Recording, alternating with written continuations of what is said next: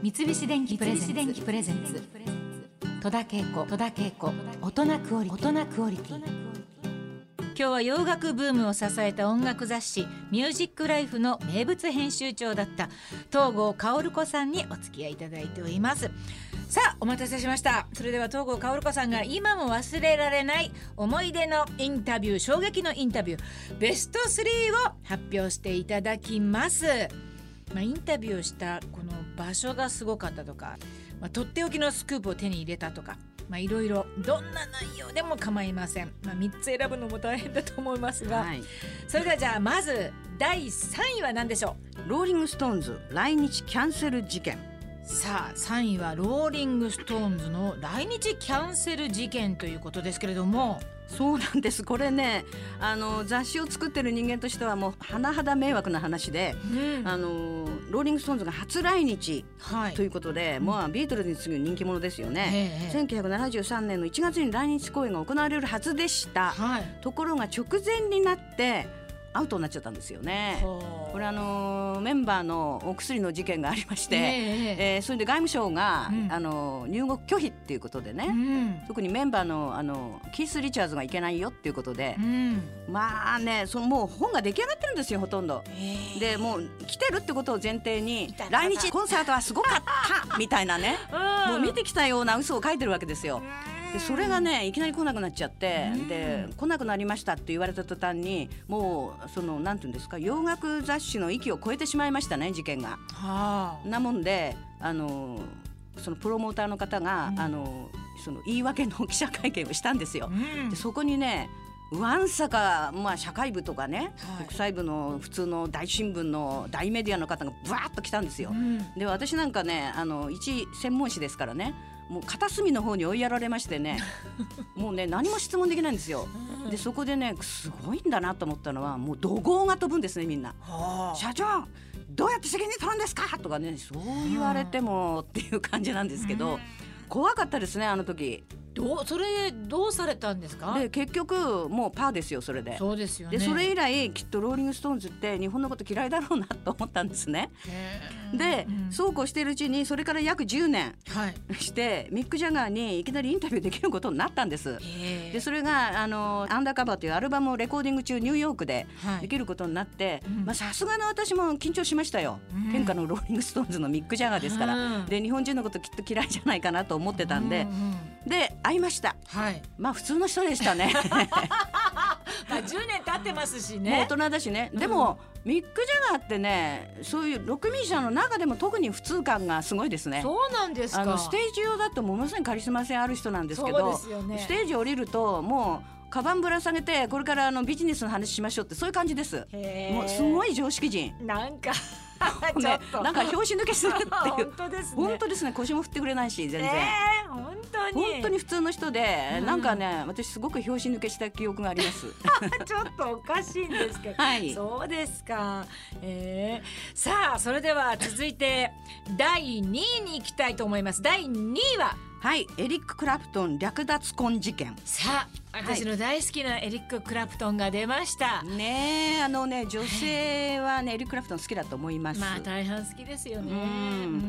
えっ、ー、とねクラプトンにはね4回ぐらい、えーと、と80年代も、えー、70年代も90年代も合ってるんですが、はい、あのまあ、それぞれの年でで一番最初に来たのは74年で私がインタビュー初めてできたのは75年、はい、エリック・クラプトンが20代後半だだからまだとっても若かった頃ですね。でもうその頃からねエリック・クラプトンっつうともうギターの神様でしたよね。そうですね。で、うん、もうギターを弾く人たちの憧れの的だったんですが。はいあのその1975年のこれ2回目の来日の時の印象がね強烈だったんですけど、はい、当時の彼はですね、えー、元ビートルズのジョージ・ハリスンの奥さんのパティと不倫の末ですね。これ今だったらもう週刊誌で叩かれますよね。不倫の末も略奪婚してるんですね、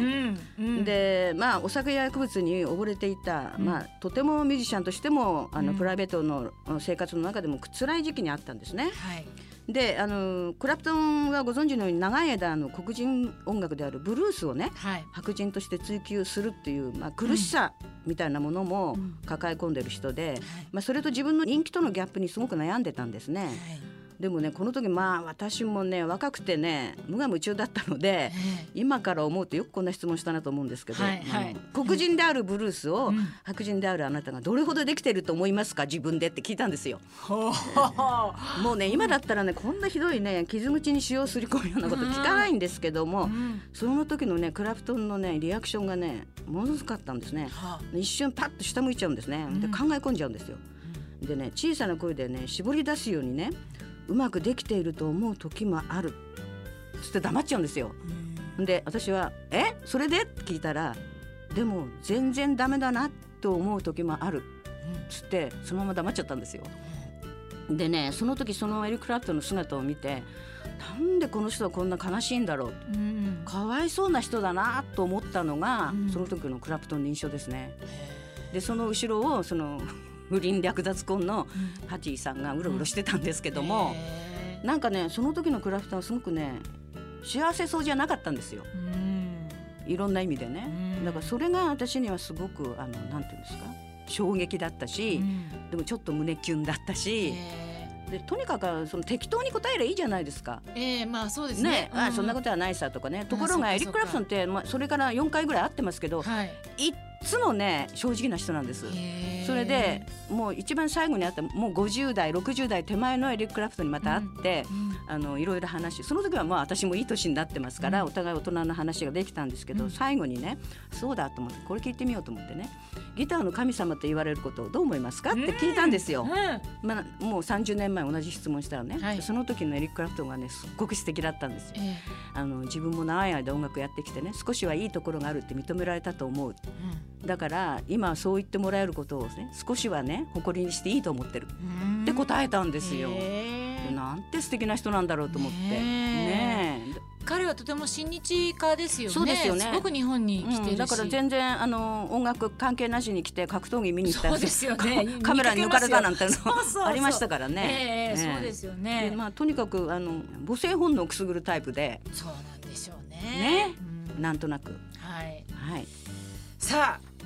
そして東郷薫子さんが今も忘れられないインタビュー第1位発表してください。はい。ダリル・ホールとジョン・ウォーツ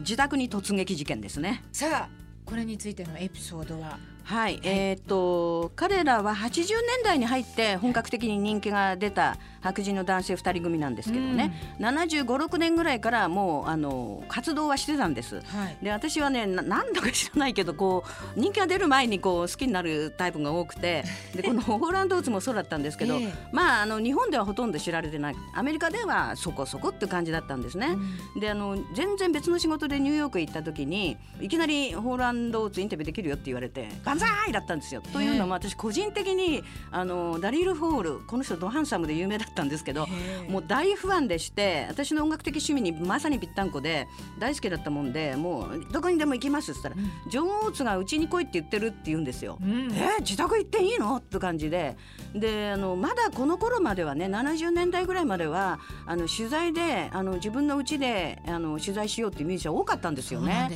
そうなんです、ね、今はねもうそんなこと全然ダメで、家がどこにあるかなんかもわからない、うん、だけども非常にあの多くのミュージシャンが自宅でね奥さんがお茶入れてくれてみたいな、うん、そういうインタビューが多かったんですけどねもうこのジョン・オーツのニューヨークのグリーンチビレッジにあるね、はい、あのアパートだったんですけど、えー、まあ今はもう彼ら全然違うところに住んでんですけども、はい、あのそれぞれのガールフレンドがいて、えー、ダリルはそこから先に住んでるんだよなんて話をしながら、えー、あのインタビューした覚えがあってすごくね、うん、今から思うとラッキーでしたね。いやいい時代ですね。本当にあのなんて言うんでしょうね、まあちょっとのんびりした時代だったんでしょうね。えー大好きでした。そうですか、はい、あそれが第一位ということでね、はい、いろいろなんかあの当時のなんかこういい思い出というかそのインタビューの光景がこう穏やかに進んでる感じがね ちょっと浮かんできそうな感じですけれども。えー、このウェブサイトやメールマガジンでは今日伺ったようなエピソードがもう満載だということで、はい、ミュージックライフクラブと連動してこの4月に発売されたミュージックライフ完全読本も、えー、発売中ですのでこれぜひ読んでみていただきたいと思います。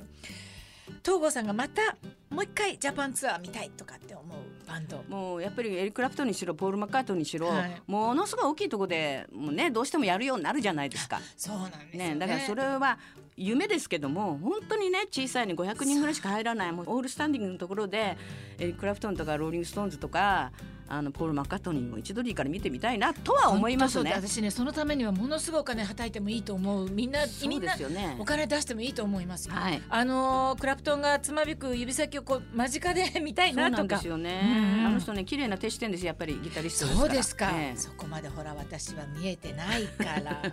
いやもう話してる間もじーっと見てましたからね。そうですか。はい、いやもう今日はもう本当盛りだくさんの楽しいお話を、はい、本当にありがとうございます。最後の最後に東郷薫子さんにとってミュージックライフはどんな存在だったでしょうか？教えていただけますか？多分あの読者の方と同じで、うん、ちょっと臭い言い方ですけど青春ですね、うん、であの私ミュージックライフずっといましたから普通の人より青春時代は長かったかなと思って、その意味では大変ラッキーです。